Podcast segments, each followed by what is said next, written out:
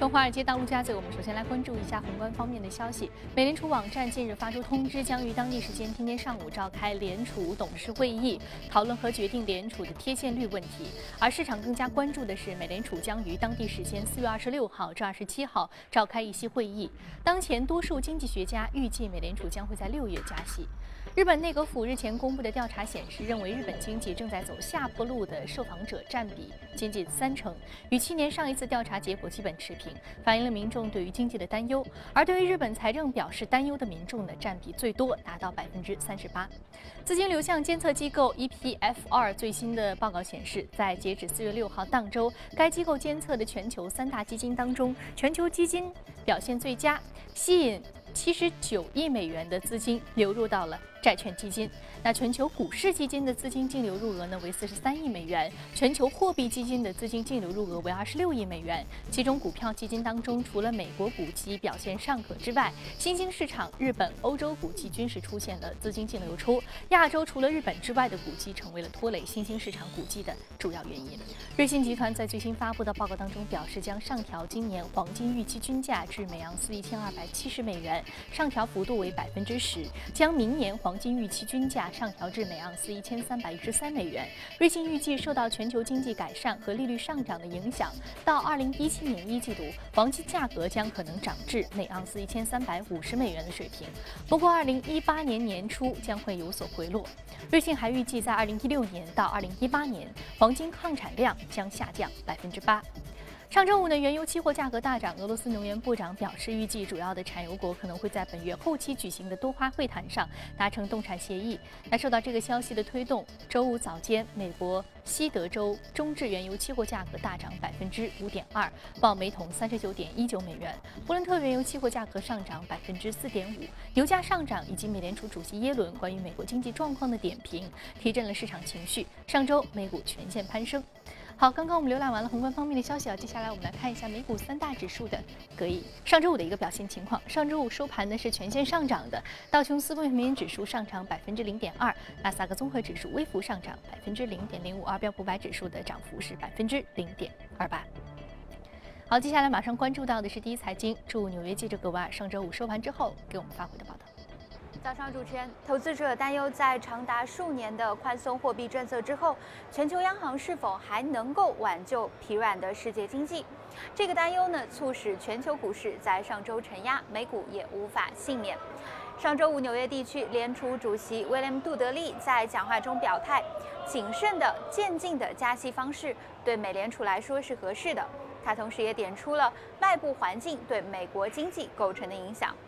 从本周开始，美铝、摩根大通和花旗银行将会揭开一季度财报季的序幕。根据《华尔街日报》的报道，目前分析师对标普五百企业一季度盈利预测较去年同期是萎缩百分之八点五。根据 FactSet 的数据，这将可能会成为连续四个季度盈利下滑。不过，分析师也预计盈利将会在今年下半年有所回暖。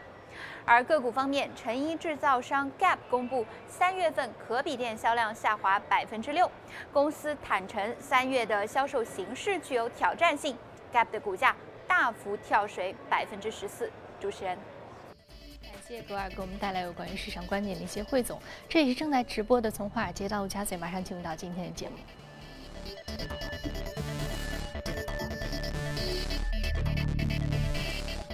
我们请到现场的嘉宾呢，是来自于华泰基金的基金经理吴向军先生。向军先生，早晨好。早上好。我们现在说说啊，现在正是美国大选党内初选的最后一个阶段了，就决定民主和共和两党的最终的一个候选人是谁。所以说，接下来就将进入到的是两党的 PK 了。那现在呼声比较旺的是民主党内是希拉里。那么共和党内是 Trump，他的名名气非常的响啊，很多夺人眼球的言论。但在您看来，如果真的到了希拉里和 Trump 两者来对决的时候，嗯，Trump 获胜的可能性大吗？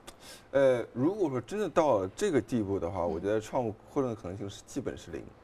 呃，这样子，我先解释一下，就是美国的两党政治还有它的呃选民的这种习惯问题。那么在美国呢，民主党一般来说是偏左的。共和党一般来说是偏右的，所谓偏左是什么意思呢？它就是跟中国的偏左偏右不太一样。美国的偏左呢，就是呃民主党比较呃赞同于呃政府稍微大一点，就是管的事情稍微多一点，包括多一点福利，那么随之来说的税收呢也稍微高一点。共和党正好相反，那么他希望政府管的事情小一点，呃，那么税收稍微低一点，那么福利稍微也低一点。那么所以说，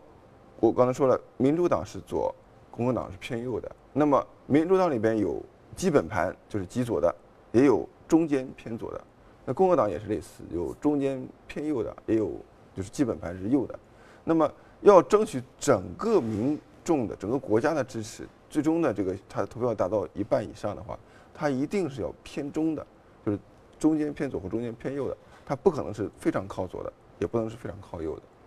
那么这是以前历届总统都是这样子的，因为他不光要需要基本盘的支持，也需要中中间或者往那边。呃，稍微偏点的民众的支持吧。那么在这里边呢，在民主党里边，呃，希拉里呢是中间偏左的，桑德斯呢是非常非常左的。他基本上就是要求一个呃，实现一个像北欧的这种社会主义这样的一个制度。那么，呃，共和党也是一样，共和党呢，Trump 是极右的。那么其他的像 Cruz 啊，还有其他人都是偏偏右的。那么 Trump 他上台以后，如果是跟希拉里 P PK 的话，希拉里他能够争取中间选民的，川普是绝对不可能争争取中间选民的，甚至有很大一部分的共和党的选民都不会支持他。所以说，如果他这个在党内初选中呃获胜了，要跟希拉里进行直接 PK 的话，他的可能性是几乎是零的。所以说呢，共和党之内呢也看到了这一点，那么呃，所以说呃很多共和党大佬呢现也积极运作，让他不要当选。那么他现在呢？是在党内呢，就是呃，基本上是第一名，但是没有超过半数，那么就有可能在最终的共和党开大会的时候呢，这个通过这个党内的各种运作呢，把他排挤掉。所以说呢，现在川普现在也非常郁闷，说我拿的票数最多，呃，为什么就是大家都不喜欢我？Trump 其实很有意思啊，他无论是这个民意的这个基础呢，相对而言有很多呃特定的一些选民对他非常对。非常呃忠诚的一个支持，呃，那么他其实获得的票数也比较多，获得的眼球比较多，在媒体站的版面也比较的多，呃，但是我们看到其实他对于这些业内人士或者我们说 professional 这些 professional politics 就是 politicians 他们这些专业的政客来说，对于他的一些政策是嗤之以鼻的，包括我们说之前布隆伯格。本来是决定要参选的，作为无党派人士来参选，但是为了怕分流希拉里的选票，以致使 Trump 可能会在这个选票上占优势，所以他宁可自己退出，也要对的，也要使得这个 Trump 不要最终会有这个获胜的可能性。是，嗯这个 Trump 现在树敌实在是太多了，因为他的政策实在是让很多人摇头。那他的基本支持选民是什么呢？是共和党里边呃这个支持水平比较低的。这个也是收入比较低的这样的一部分人群，他主要打的是呃种族牌，那么呃或者是政治正确牌，政他事实上是政治不正确的。他认为呢是呃这个墨西哥裔的呃或者是这个西语裔的这个呃这个移民非法移民抢了抢了美国很多的这种工作岗位，低收入人人群的工作岗位。那么他的意思呢就是说要把这些人都驱逐走啊，都关起来。那么就几千万的非法移民都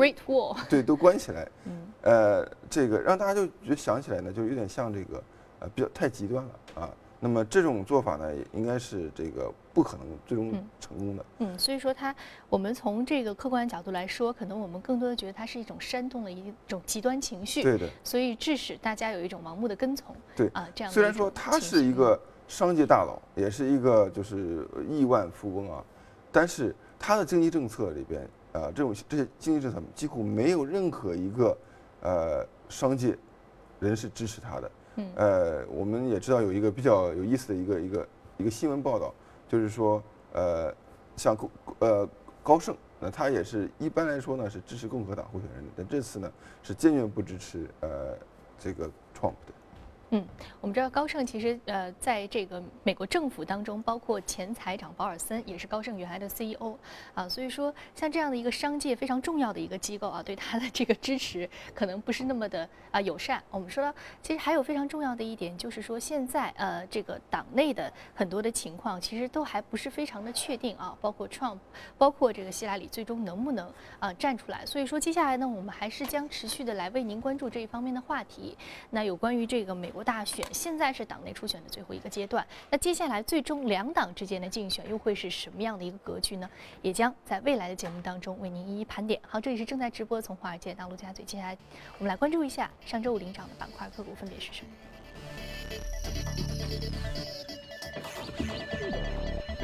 多元化食品、服装店、多元化电子、油气管道和航运板块的个股是领涨的。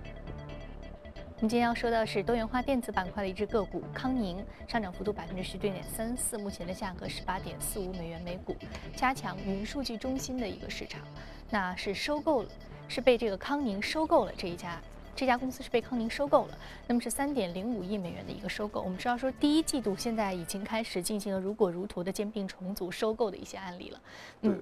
我们说去年的一个这样一个大规模的收购的市场份额，今年将会得到一个延续。是的，呃，我们从今年来看呢，呃，IPO 比较少，呃，涨幅榜里边绝大部分呢都是收购的案子。那么，而且还有一个比较有意思的现象，就是说以前我们看到涨幅榜里边这些收购呢，很多都是呃，就生物制药、生物科技，呃，但是今年以来呢，就相对来说少很多了。那么，呃，这个 AFOP 呢，就是 Alliance Fiber Optics 啊，就是一家比较小的做。光纤设备的企业，它像你所说，昨天晚上是被呃 Corning 呃康康宁公司，康宁公司是全美最大的玻璃公司，那么也是呃玻璃跟发跟这个光纤是同样的材质的嘛，就是它也是全美最大的光纤这种呃公司，那么它购买一个比较小的这个光纤设备公司是一个很简单的一个事情，这个公司只有呃最终的购买价大概只有三亿美元左右，那么这个公司它主要的市场呢是在做这个数据中心。它的光纤设备的，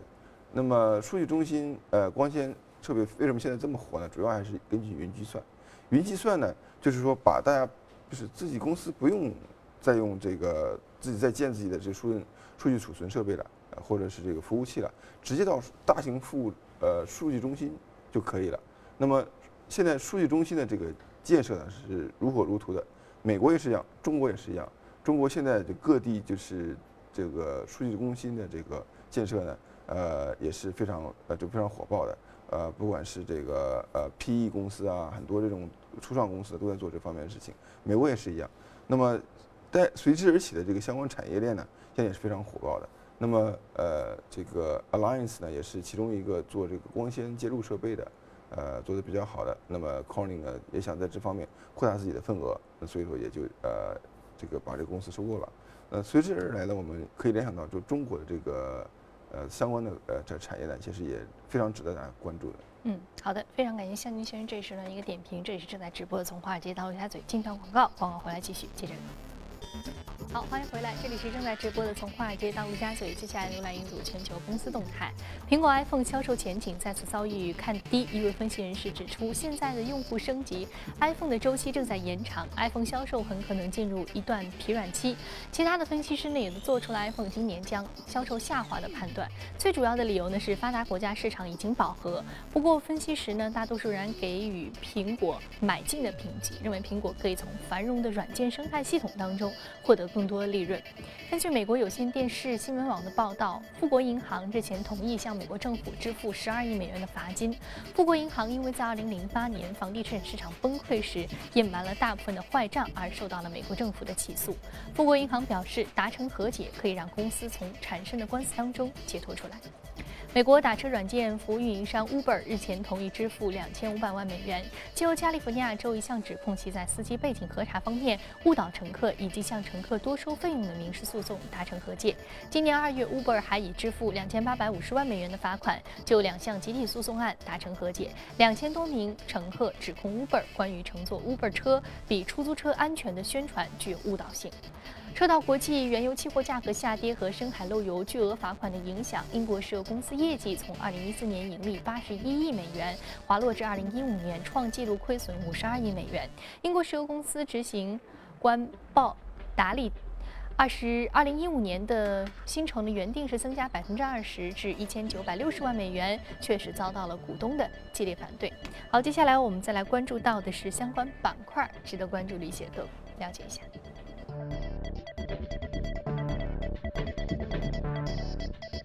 好，我们说到的首先是这个纽曼黄金啊，Newman Mining。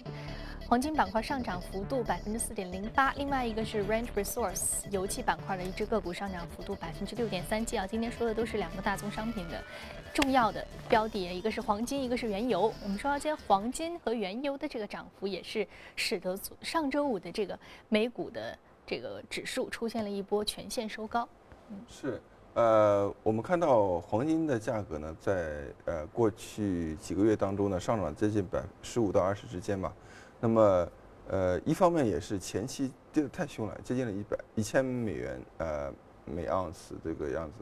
那么现在回到一千两百多，呃，也是我觉得是一个正常的现象。而且从后市来看的话，随着这个美联储呃呃今年的加息呢，没有像原来想象那么多，那么美元也稍微走弱了一些。那么，呃，而且全球的经济也不如大家想象这么强劲吧。那么黄金的价格，呃。我觉得上涨的空间还是有的。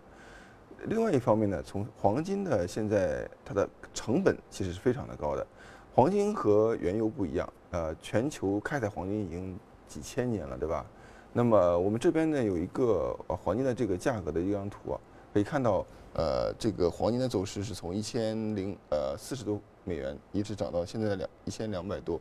那么，呃，黄金呢，我如果看一千美元来看的话，实际上是一个。呃，全球大多数黄金开采公司的一个成本，长期成本。那么我刚才说的，呃，黄金的成本其实全球各大公司之间的成本是都是差不多的。为什么这么说呢？就是便宜的黄金呢，就挖开开采比较便宜的黄金，全世界找不到了。因为开采了几千年以后呢，不像那个欧派克呢，呃，它可以说它有非常便宜的这原油的这开采在那里边。那么呃，它可以它的成本可能是五块钱五美金每桶，别的。地方的成本可能是五十或者更高，那么全球的黄金其实这个成本都差不多的，都是接九九百到一千美元之间。那么如果说黄金的价格从一千涨到了一千二，那么这些公司的它的利润率其实就是从了几十美元一下涨到两三百，那么它的利润率实际上是呃翻了好几番的。所以说我们也看到像纽曼黄金呢。呃，它今年的这个呃股价上涨也是全美第一名的，就是大型股票当中当中呢，它是全美第一的，呃，也是反映了黄金的价格的上升。那么我是后市的也是比较看好黄金的。那么黄金可能不会出现就是呃上一轮的黄金暴涨的这么一个，一直涨到一千七百多美呃每盎司嘛，我觉得这样的一个可能性还是比较小的。但是呢，呃，黄金它这种温和上涨或者是呃，超越股市或者超越其他的金融金融市场的这样一个呃趋势，我觉得还是比较呃，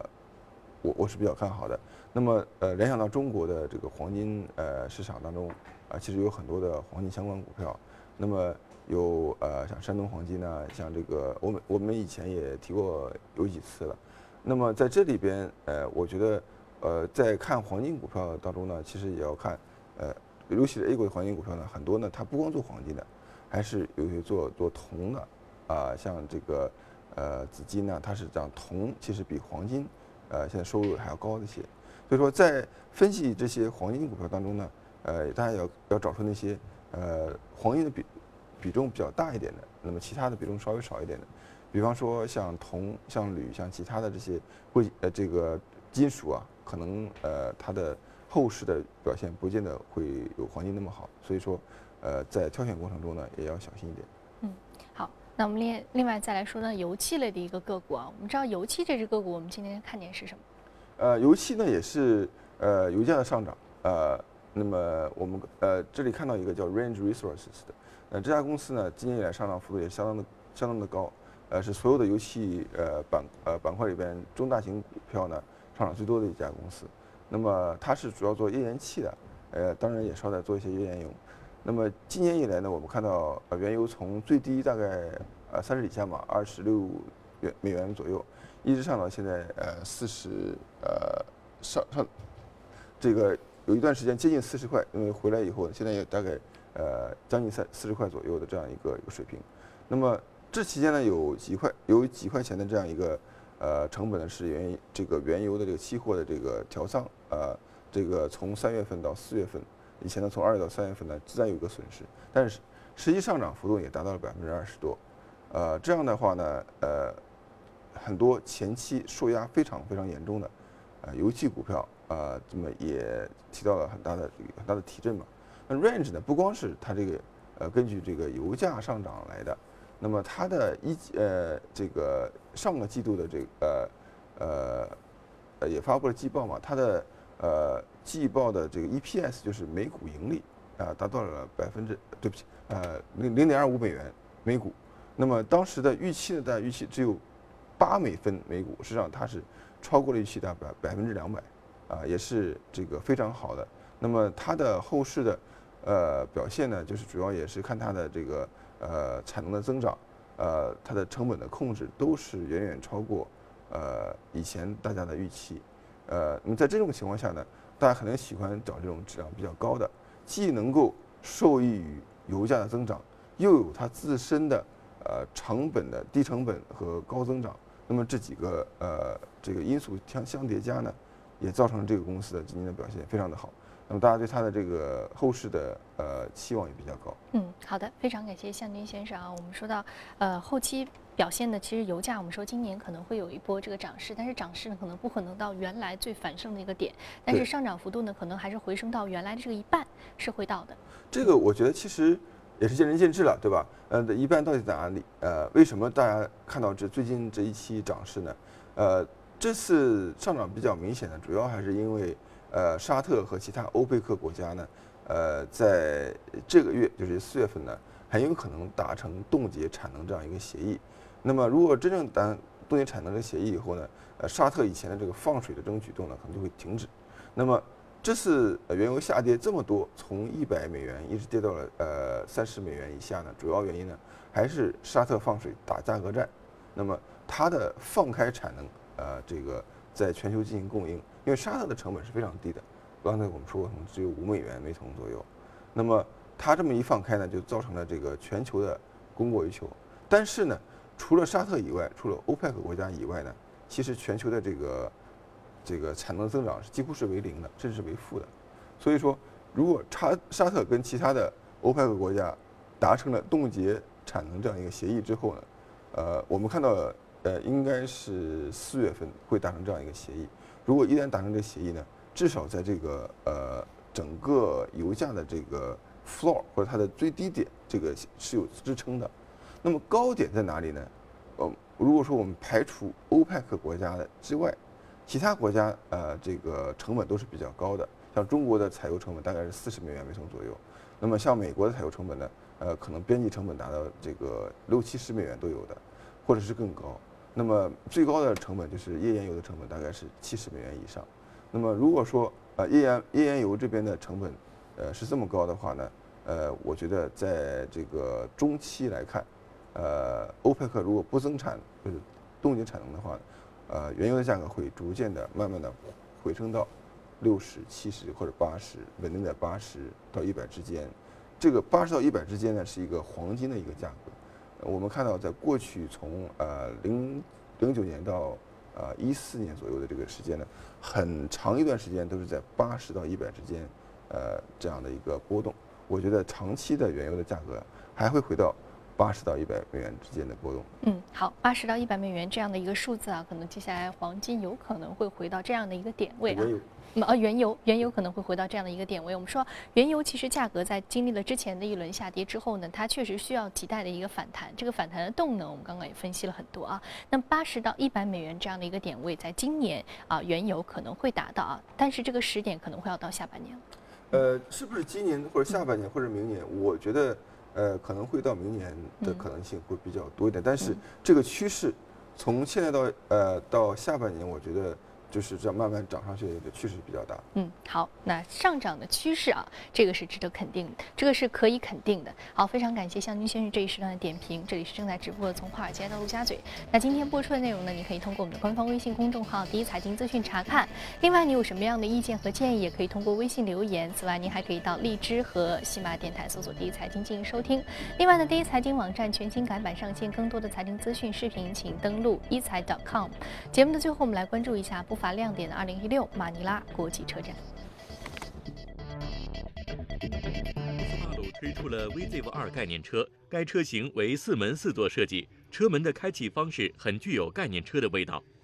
动力方面，VZEV 2概念车搭载的是一套插电式混合动力系统，其动力来自于一台1.6升涡轮增压水平对置发动机和三台电动机，并匹配 CVT 无级变速箱。新车最大的亮点是配备了新一代可视系统，立体摄像头和360度传感器可侦测前方路面情况。此系统代表了斯巴鲁未来自动驾驶技术的发展方向。新款斯巴鲁森林人也在车展上露出了真容。作为一台真正性能强大、实力雄厚的 SUV，森林人几乎可以满足您的所有出行所需，甚至给您带来超出预期的安心愉悦的驾驶体验。现代在本次车展上发布了新款菲斯，这款车搭载 1.6T 发动机，其最大功率为204马力，匹配的是七速双离合变速箱。作为韩国第四大汽车企业，双龙汽车本次发布了三款新车。另外，日本三菱、印度塔塔、法国标致等汽车公司也纷纷推出了自己的新车。英国著名特技车手拉斯·斯威夫特在本届车展期间，还为观众带来了精彩刺激的漂移表演。